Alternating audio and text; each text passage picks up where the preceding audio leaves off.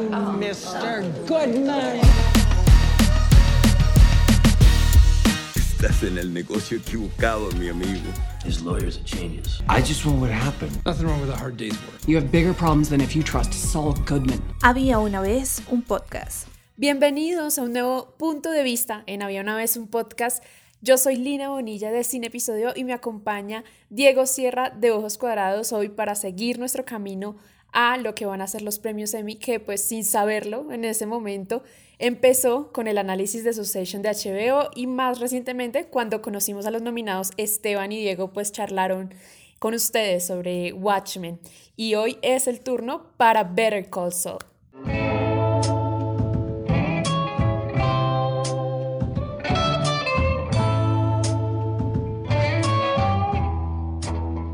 Bueno, en esta temporada se muestra la transformación definitiva de Jimmy McGill a lo que va a ser Saul Goodman y también como hay una consternación ahí por parte de Kim, ¿no? De ver esa transformación. Además, nos quedamos con, con, el tema de Lalo Salamanca, que pues quiere interrumpir los planes de Gustavo Frink para construir ese super laboratorio que le permitirá como expandir lo que es el cartel de cocaína hacia México, ¿no?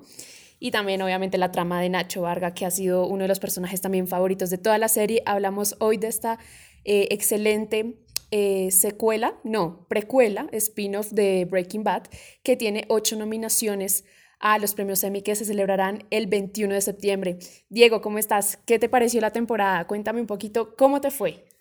Hola Lina, no, pues muy bien, la verdad a mí esta temporada me encantó, creo que es la mejor de la serie y es una serie que ya llegó a un nivel que incluso me puso a pensar que si ya superó a Breaking Bad. O sea, en serio creo que vale la pena tener ese debate. Es una serie que ya estás casi que al 100% de que Jimmy se convierta definitivamente en Sol. Porque sí, ya usa el nombre, cierto, pero todavía no tiene esa corrupción en sí, todavía no ha dejado todo lo bueno de Jimmy, pero ya está un pasito, ¿no? Ya está muy metido con el cuento del cartel y la temporada no empieza desde como la dejamos en la cuarta y Jimmy ya haciendo sus trampas, ya con el nombre de So, a pesar de que Kim no le gusta y esa escena cuando bloquea el ascensor eh, con la, la, fiscal, no, es, ya, ya está haciendo sus jugaditas, ¿no? Esa es, eh, esa es, la primera vez que lo vemos a Saul Goodman en esta temporada, ya sí, convertido. No, no, ya, es, ya usa el nombre porque ya sabe que tiene una larga lista de clientes que todos son criminales, entonces ya no le importa estar trabajando con ese tipo de personajes todo el tiempo, a pesar de que a Kim no le gusta. Kim yo creo que es como el mejor personaje de la serie para mí y además que está no solo en lo que me gusta como personaje, pero es que es muy buena gente. Es Uy, muy sí. buena persona y, y, sin embargo vemos que se está corrompiendo un poquito al final porque siempre he pensado que va a ser algo malo que le pasa a Kim lo que hace que Jimmy termine siendo ese personaje que conocemos en Breaking Bad, pero sí. aquí quién sabe, de pronto no, la puerta está abierta que porque hay cosas que ella empuja a Jimmy a hacer aquí en esta temporada. Entonces es muy, muy interesante todo lo que ocurre con, con el personaje de Kim y, y, pues también con Jimmy esa transformación que sigue siendo hacia ese personaje de Breaking Bad, Better Call Saul.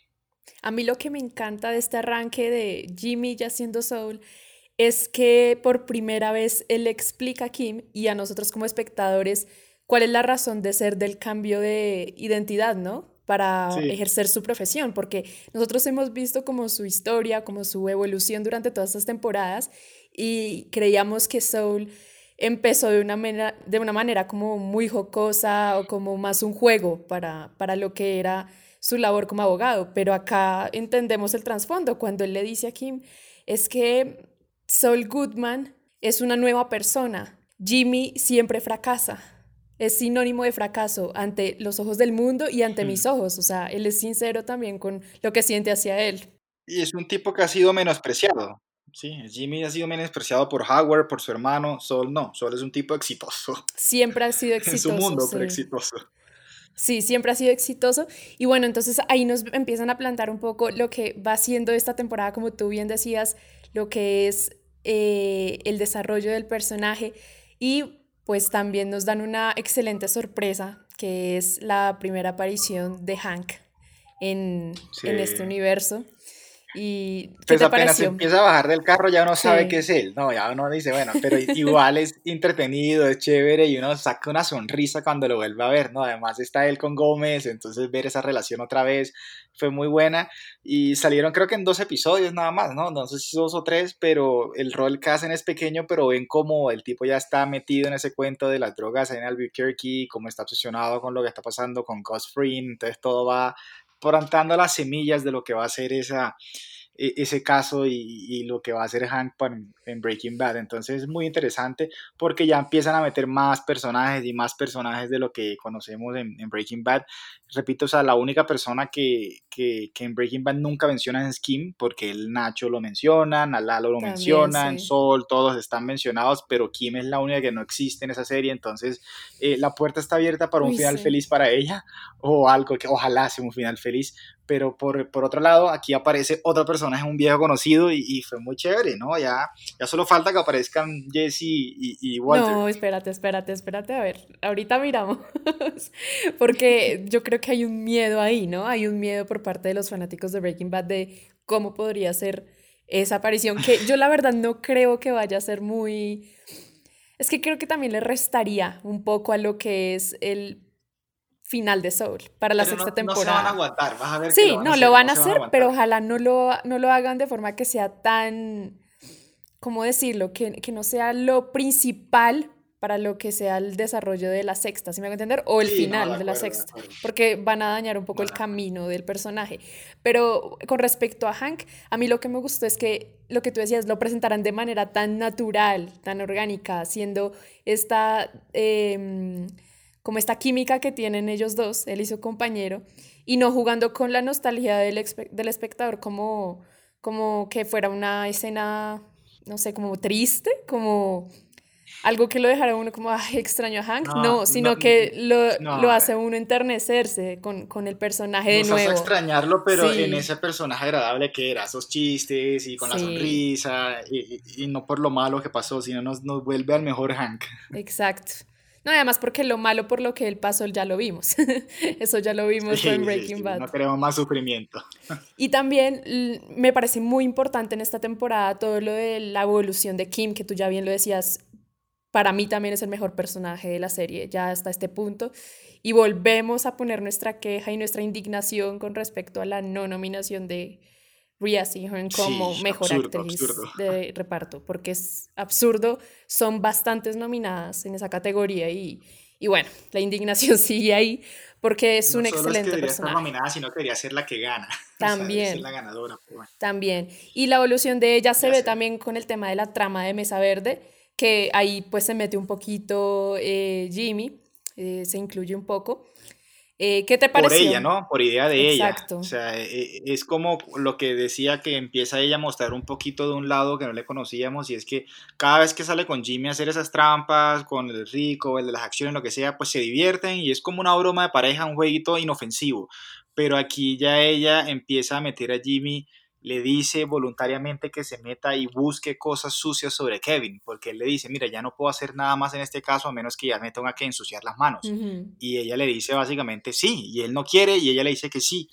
Después se arrepiente, ¿no? Pero ya muy tarde, ya este man ya buscó de todo y encontraronle la foto que resulta que el logo del banco como que era una foto que no habían comprado, Sí. pero fue idea de ella meter a Jimmy ahí, que puede ser, que incluso ella dice, yo me voy a retirar porque puede ser un conflicto de interés, pero le dicen, no, tranquila, quédate, y a la final pasa esa confrontación que la, el Jimmy la hace quedar como un zapato frente a todo el mundo, porque hace algo que ella no esperaba que le hiciera. Y el tipo sale pidiendo 4 millones de dólares y le pegan el orgullo a Kevin. No, y además es que lo, lo chévere de esto es que uno hasta este punto piensa que Kim de verdad ya está cómoda con su posición en el buffet eh, y representando al cliente, Sí, ¿no? Pero la verdad todavía sigue la espina desde que ella tomó al cliente, en la que ella siente que no está haciendo algo valioso para su futuro profesional. ¿Sí? Se nota esa frustración, acuerdo. Pero nosotras, nosotros ya nos habíamos olvidado de esa frustración y eh, ahora sale a colación otra vez. y la ponen en la tarea de ir a negociar con este viejo testarudo por porque quieren vender el lote del- del- para el call center y ella va como posición del banco y sale pues molesta, pero después vuelve porque ya vuelve Kim la verdadera con una oferta real, pero el tipo no le cree porque dice, no, tú eres del banco y no. Mm, Pero ya muestra que ella de verdad todavía tiene ese bien ahí adentro y dice, no, no, no, esto te va a beneficiar, déjame ayudarte, pero el tipo no quiere y, y demuestra que no, a ella le gusta es ayudar a los demás, ella por eso divierte tanto, se divierte en sus Sí. casos pro bono y, y no está llena, como tú dices, con ese, con ese caso de estar en, en el banco y ser la, ya puede ser la, la socia principal, del, pero no, no es feliz. Y que nunca se trató del dinero, ¿no? También, que digamos, eso es Sí, lo que era como también lo principal, ¿no? Porque ella estaba en una relación con, con Jimmy o con Sol, que, en la que de pronto no iban a tener una estabilidad si ella se iba de mesa verde. Y por eso también la reacción de Jimmy cuando ella sale, cuando ella renuncia. Pero pues de eso hablaremos un poquito más adelante. Creo que la evolución de Kim en esta temporada es total. Em, y en la sexta va a ser como, no sé, nos van a dar duro en el corazón, yo siento, yo presiento eso. Yo también Yo creo. presiento que no va a terminar bien, pero esperamos que sí, porque sí, obviamente es muy, muy extraño que, que nunca la mencionen en el futuro. Y también tenemos lo que es eh, la trama de Mike, ¿no? Que también crece un poco más acá en esta sexta. Creo que en la quinta eh, se había desarrollado más, porque fue como el primer contacto que tuvo él con Frink y siendo su mano derecha. Pero acá vemos como ya es el Mike de Breaking Bad siendo mano derecha de Frink. O sea, ya está consolidada esa, esa alianza ahí entre ellos, ¿no? Y que Mike de una Sí, u otra que- forma que no está obligado. Tuvo que pasar por un momento feo, ¿no? Tuvo que pasar por un momento, Sí. estaba deprimido por lo que le había pasado al alemán y, y reaccionó mal con su, con su nieta y, y terminó, casi lo matan, terminó por allá en un pueblito en México mientras lo curaban y no quiere trabajar para, para, como, para como tú dices, para ser el, el, el, el, que le hace los mandados a, a Gus, por decirlo así. Yo Pero nunca Gus había visto a Mike. final de- Yo nunca había visto a Mike eh, en esa frustración, en- precisamente en Mm. ese momento en el que tú eh, mencionas, y es el de sentirse tan miserable con, con un asesinato, ¿no? O sea, él más adelante Sí. le dice a Jimmy que eso pasa, bla, bla, pero ahí es la primera vez que lo vemos. En Breaking Bad nunca lo vemos así. Entonces se siente como él quiere morirse, literal, él se deja provocar y provoca a los demás y se Sí. pierde un poco en la dirección de lo que él realmente hacía en su día a día, ¿no? Es como otro Mike en ese momento, pero pues ya después como que retoma, ¿no? Como que vuelve a ser el mismo Sí, Mike de Gus- siempre. Gus lo convence diciéndole que es que él es el único que entiende qué es la motivación de la venganza, ¿no? Totalmente. Y, y- y así es como lo convence a que venga a trabajar para que la venganza lo va a ayudar. Creo que son el uno para el otro, ¿no? En ese sentido. es como que Sí, se sí, sí, complementan sí, sí. mucho, aunque, aunque vimos que Frink no escucha de manera tan atenta a Mike como nosotros presentíamos. O sea, uno piensa en Breaking Bad que él sigue mucho el consejo de él, pero acá en el inicio de la relación vemos que no, que no era tan indispensable para lo que fueron los negocios de Frink al principio, eh, en cuanto al consejo, en cuanto a la sapiencia de Mike.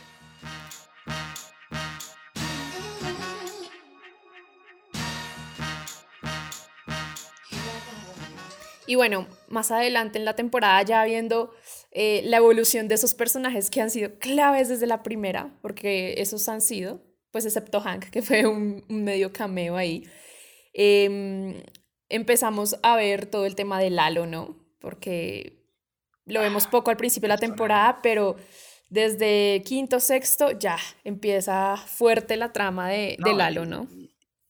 Y de hecho en- él aparece en la cuarta temporada, pero es un papel secundario. Ya en esta Mm. quinta es principal. Y para mí ese tipo, Tony Dalton, se echa un papelazo. A mí se roba cada escena que aparece. Es un actorazo. Es Y excelente. me encanta ese personaje, o sea, el tipo hace un papel muy, muy bueno.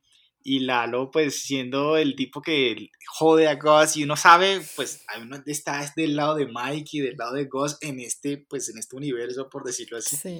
Pero Lalo los quiere joder, los quiere joder y lo hace de una manera que uno dice, bueno, es que sí, el más inteligente, el man lo hace bien, el tipo está en la jugada.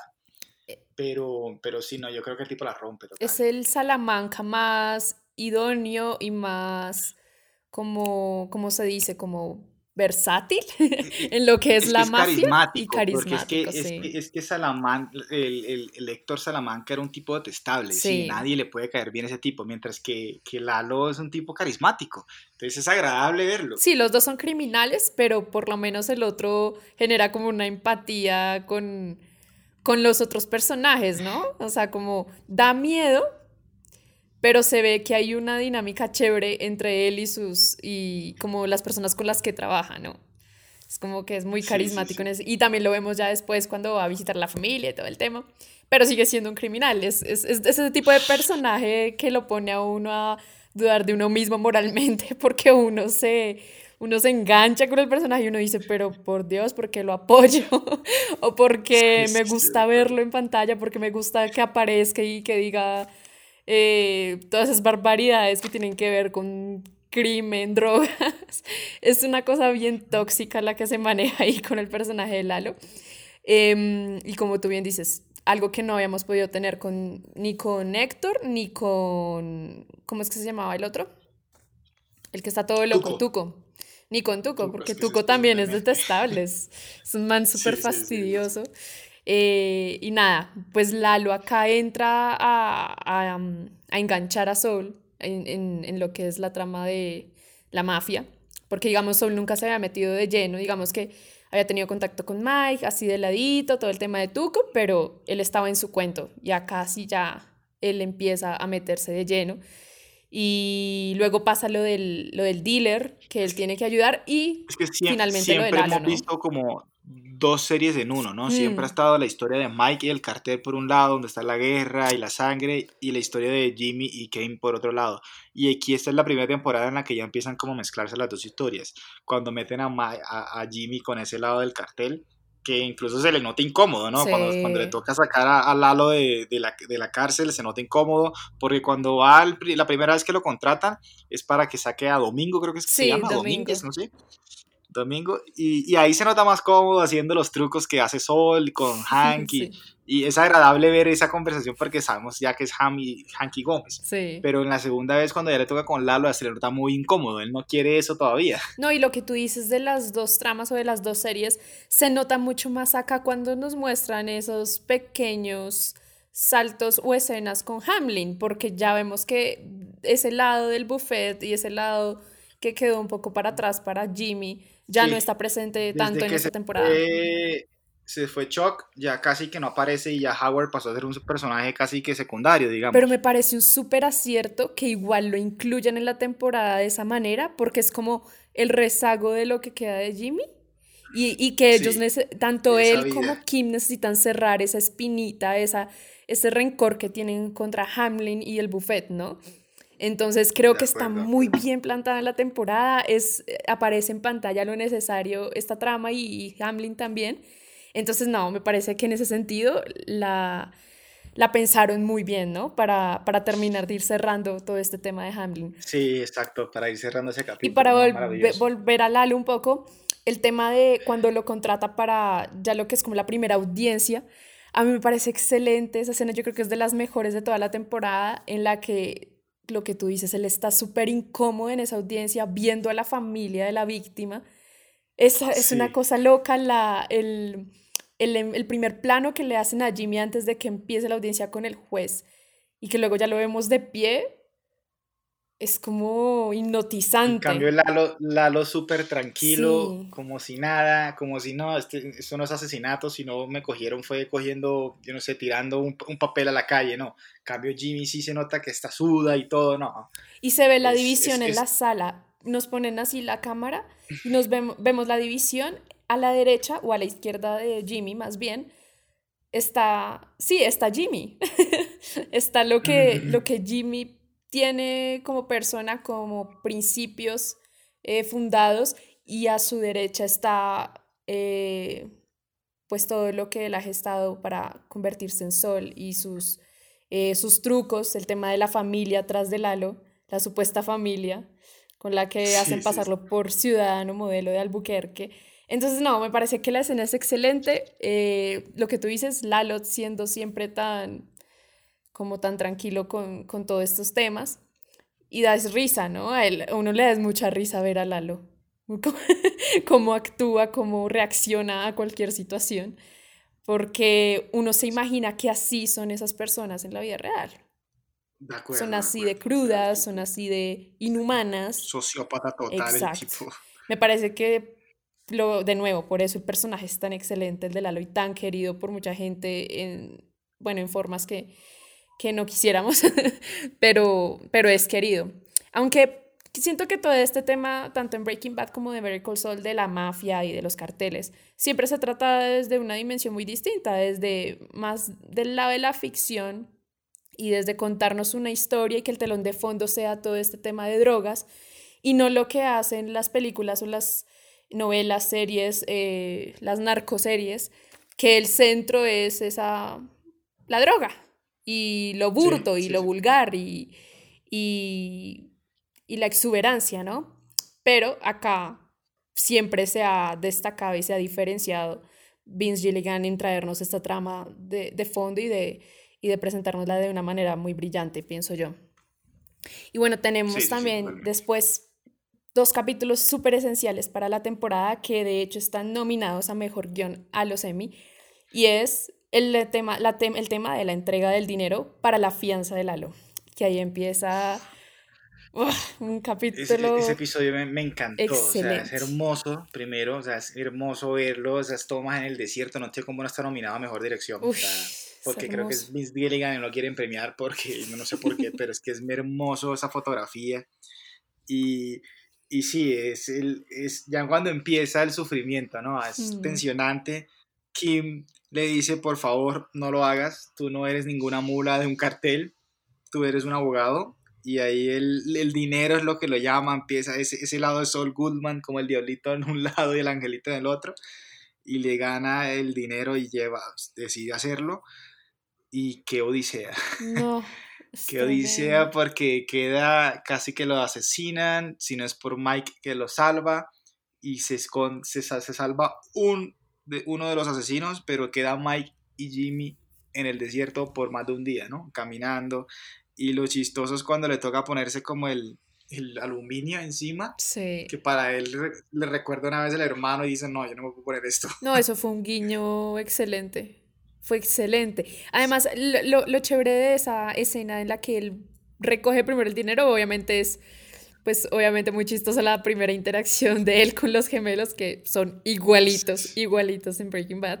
Nunca hablan, Sí. así, súper, eh, sí, muy serios, como ellos son.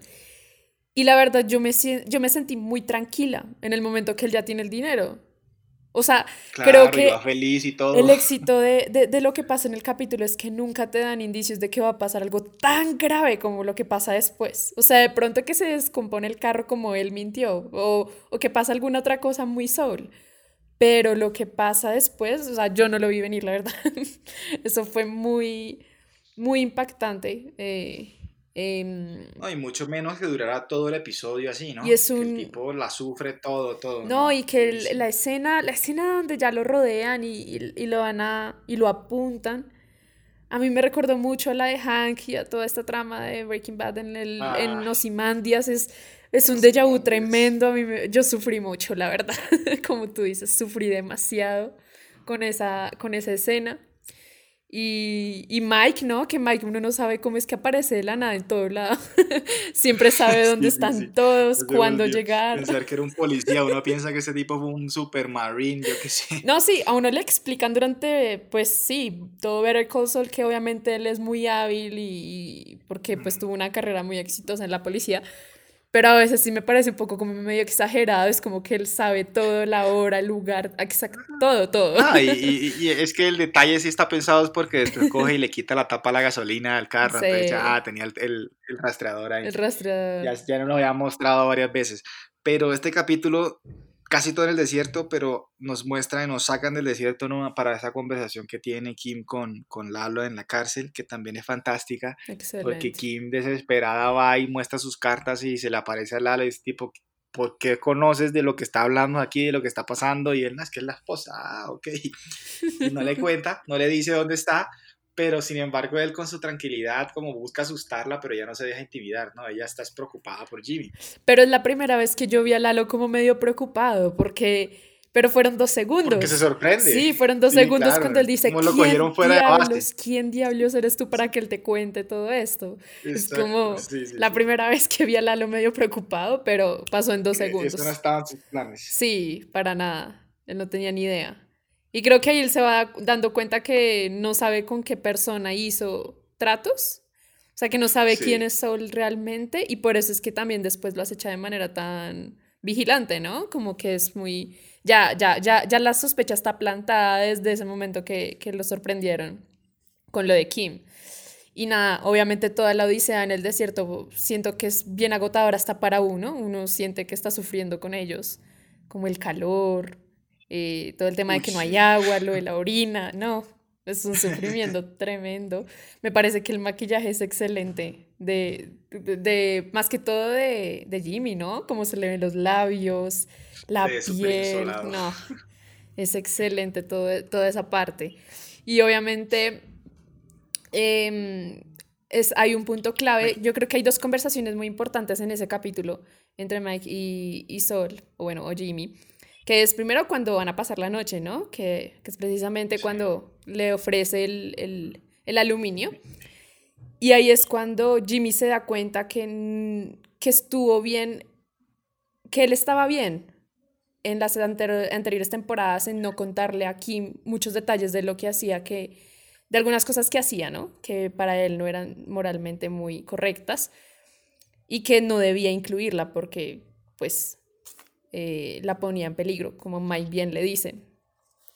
Y después, cuando eh, se rompe la maleta, con que se están saliendo los billetes y ya, y que ahí él colapsa, está en el piso y ahí obviamente le dice Mike, ¿por qué sigue en pie? Y creo que es un punto muy, muy excelente de- del diálogo, ¿no? El diálogo que ellos ahí mantienen. Y la escena inmediata, porque es excelente como Jimmy con mucha decisión se para y dice, pues vamos a por ese Y confía bitch". ciegamente en Mike. Ten, ten- ten Sí. listo tu rifle, le dice. Sí, y uno cuando ve a Mike ya preparando el rifle es como, a ver Mike, no puedes fallar esa, nunca has fallado, esta vez tampoco. Mm. Es excelente. Ay, me encanta que ahí se acaba y es el siguiente capítulo en el que vemos cuando ya llama por fin a Kim, ¿no? Sí. A mí me pareció un poco extraño el cambio ahí, pero después me di cuenta que la serie siempre ha hecho lo mismo. O sea, ellos siempre tratan de cerrar bien el capítulo, no son de dejarlo a uno como tan... como con... ¿Cómo es que se les llama? Los cliffhanger. Cliffhangers, porque digamos ahí la llama y sabemos que responde. En otras series él hubiera llamado y, y Soul hubiera dicho, hola, ya, se acaba el capítulo. Pero no, ahí Sí, ella sí. contesta y le pregunta que si es él y, y ahí sí se acaba el capítulo. Eso es lo que me gusta también de cómo se cierran siempre los arcos de los capítulos en esta serie. Está muy bien escrita, sin duda. Y bueno, ya después tenemos lo que es el, el- la llegada, ¿no? La llegada al, a la estación de gasolina, ya los recogen, todo, el- todo el tema de crear la historia y de llevar el dinero de la fianza, ¿no? Sí, ahí es- y es es muy momento chistoso cuando llega con esa bolsa y todo el mundo Sí. en las ¿qué es esto? 7 millones de dólares. Wow. Me encanta, me encanta de esta temporada que, aunque se pone más seria por, por el tema del cártel y de la unión de Saul con, con, con el tema de, del crimen, no ha perdido ese sentido del humor que tiene que caracterizar a la serie, porque es Saul Goodman, no lo pueden dejar perder dentro de la trama. Es, es excelente la comedia en esta temporada. Y ahí lo vemos también. Lo vimos también, ob- obviamente, lo que tú decías en, en todos los truquitos que hizo para, para dejar que nos sacaran a este señor de allá de donde iban a construir el call center, que creo que es el capítulo más gracioso de toda la temporada, Sí. sin duda. Y obviamente cuando va a entregar el dinero, la señora lo mira como, ¿qué? 7 millones de dólares. Es excelente. Y ya después el capítulo solo es gracioso hasta ahí porque de resto es un sufrimiento tenaz Ay, se para, nota que para Jimmy, Jimmy. quedó traumatizado de esa Uy, experiencia sí. del desierto, se nota mal, está mal. y pues le miente a Kim, entonces se siente también incómodo por eso, después de su Uy, acuerdo. sí. Y, y está mal, y está mal y no va, no va a mejorar porque lo que pasa al final del episodio lo deja aún peor, que es Kim la que lo salva. No, es excelente esa escena. Llega Lalo, lo tienen que confrontar y, y Kim sí sale al rescate. Y, ahí lo Y que tú otra vez Mike sabía que iba para allá. Ahí Ya estaba. estaba listo. Pero ahí con su Ay, no, sí. listo por si pasaba algo, pero no, no pasó nada porque Kim se puso los, la 10 y lo salvó. Y ahí vemos a Kim ya otra vez un pasito más cerca, como cruzando esa línea que nunca había cruzado y es ahí se pone primero a, a- a discutir con un narcotraficante como lo es Lalo. Y, y sin miedo, ¿no? Porque Jimmy es el que normalmente se salvaría de eso hablando y no, es Kim la que Jimmy, Jim- Jimmy está bobo porque está traumatizado y no sabe qué decir, tiene miedo y es Kim la que se para y, y no, tú tienes que creerle y más bien arregla tu negocio en México porque si tienes que depender de este abogado, ta, ta, ta, y así coge y el Muy man queda bien. convencido y queda satisfecho y se va y, y de hecho dice voy a hacer lo que ella dice porque se va para México a poner su casa en orden. Hay dos momentos de esa temporada de Kim que, en los que yo dije, la amo, totalmente, porque la amo, porque amo este personaje y es eh, cuando está imitando al jefe, la voz Sí, que sí, sí, es la primera vez que la vemos como perder un poco como su rectitud y su compostura, es muy chistoso, nunca la había visto en ese plan con Jimmy y porque pues es muy gracioso el momento. Y esta vez, en ese momento en que pone en su lugar a, a Lalo y, y se le para muy duro y le dice las cosas en la cara, hasta como con groserías, pues no groserías, pero sí siendo grosera, ¿no? Claro, le Porque le dice, a él, a tienes él no le que- habla mucha gente así. Sí. O sea, nada de, ay, por favor, no, porque ella quería mostrar que no tenía miedo, Sí, que no la podía intimidar a ella. Entonces, obviamente, ese capítulo cierra de manera excelente, pero todo el capítulo está muy bien escrito desde el estrés postraumático, porque obviamente lo que vivió Jimmy con, en el tiroteo fue, o sea, más que lo de la caminata, porque sí, fue un sufrimiento, fue el tema del tiroteo. Claro, que le pusieron nunca había visto la muerte tan que Iba a cerca. morir. Y no, y aquí es cuando definitivamente ya los dos mundos de Jimmy se juntan. Ya está Kim con el narcotraficante, Mike ahí también escuchándola, que es el que le dice te salvó ella, y ya todos conocen a Kim, y entonces se le juntaron los dos mundos por primera vez. Sí, pero no, porque, al- porque también en ese momento Jimmy se da cuenta que no sabe nada de lo que está pasando. Mm. Por eso es que él va a donde Mike en busca de respuestas, porque él en realidad necesita saber cuál es el trasfondo de todo lo que está pasando y del tema de Lalo, porque obviamente está, pues in- todavía sigue intimidado a pesar de que Lalo se fue. Hasta ese momento no sabía si ya se había ido a México. No, y le Entonces, insiste a Mike, obviamente y en el es- siguiente episodio le insiste, le insiste hasta que Mike le dice, mira, Sí. hoy Lalo va a morir, tranquilo, el tipo está nervioso y cree que eso no se va a acabar, se van para un hotel a esconderse y todo, o sea, el tipo quedó muy No, mal de y- eso, por, por eso yo digo, pues de hecho yo en Instagram un tipo me comentó como, no, es que eh, Sol eh, no es un tipo malvado, yo no, no, Jimmy no es un tipo malvado, Sol perdió todo lo bueno que tenía en Breaking Bad, aquí todavía no se ha convertido. Probablemente en la sexta temporada ya veremos a este, porque este todavía lo que No, y Sol todavía no es... no qué ha pasado y, y tenía miedo y, y- no, ya en cambio en, en Breaking Bad es un tipo que le dice a Hugh, manda a este a Belice, como el, el código de este man se va. Hmm. Eso- este, este Jimmy todavía no pensaría en hacer algo así. Ni Sol, ni este Sol tampoco. Exacto, O sea, este este, Sol. sol. sigue, este Sol es el estafador ya de manera completa. Sí, porque digamos, él sí, él sí estafa a la gente, a la gente inocente, pero no se mete con la vida Con- de las con- personas, y- ¿no? Y, y no, y, y no es La seguridad de las personas. Del, del cartel de la- del mexicano, ¿no? Él Exacto. No tiene nada con eso todavía. Hasta ahora es el, supuestamente el amigo, pero todavía no. Todavía no, no hace parte. Em, y bueno, tenemos toda la trama de Nacho Varga, me parece. Este personaje también a mí, a mí siempre me ha gustado mucho. Y creo que desde las primeras temporadas yo decía, ah, ¿por qué no está en Breaking Bad? como con Kim. Yo siempre dije, como, ojalá no termine mal. Pero también presiento que va a terminar mal la cosa. Sí, con, con Nacho Ahí el tema con Kim y cantado. Nacho va a ser... No, pero es que yo creo que nos pueden sorprender. Puede ser mal con Kim y bien con Nacho, como que él hace otra vida, o al No, revés. No creo, yo- Entonces, yo, creo que Nacho sí, cuando Lalo ya se lo pilló que lo traicionó, ay, lo que le no, viene. no, eso va a ser tenaz. No, y porque Nacho hace mucho tiempo se quiere salir del negocio y es, es muy complicado ver su, su angustia, ¿no? Y pues porque, no tanto por él, sino por su, papá que está angustiado. Pero bueno, yo creo que Nacho igual fue muy inteligente como en esta en este último capítulo, eh, en el último capítulo donde, donde se gesta su vida, pero igual, o sea, él no contaba con la astucia de, de Lalo. Y siempre va a ser feo verlo sufrir. En su casa porque sí, no, severísimo el tío.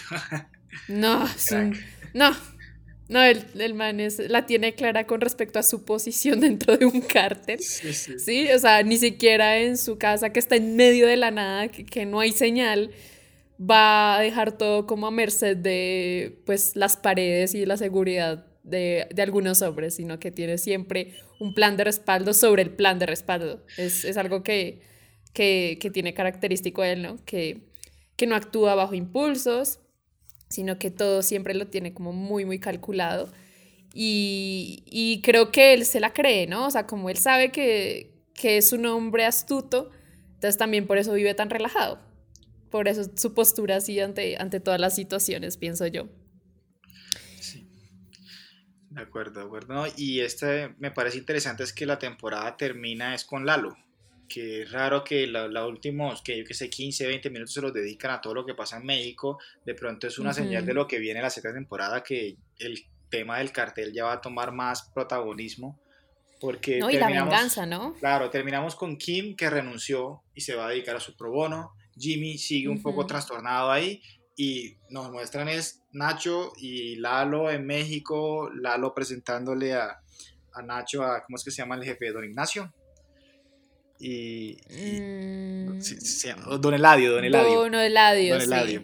Y le, que le regala el carro de Magnum PI y, y, le dedican mucho tiempo a lo que pasa en México. Entonces de pronto ya es como una señal de que en la sexta temporada, la sexta vamos a empezar es mucho con ese tema de la guerra, el cartel, la venganza, todo eso.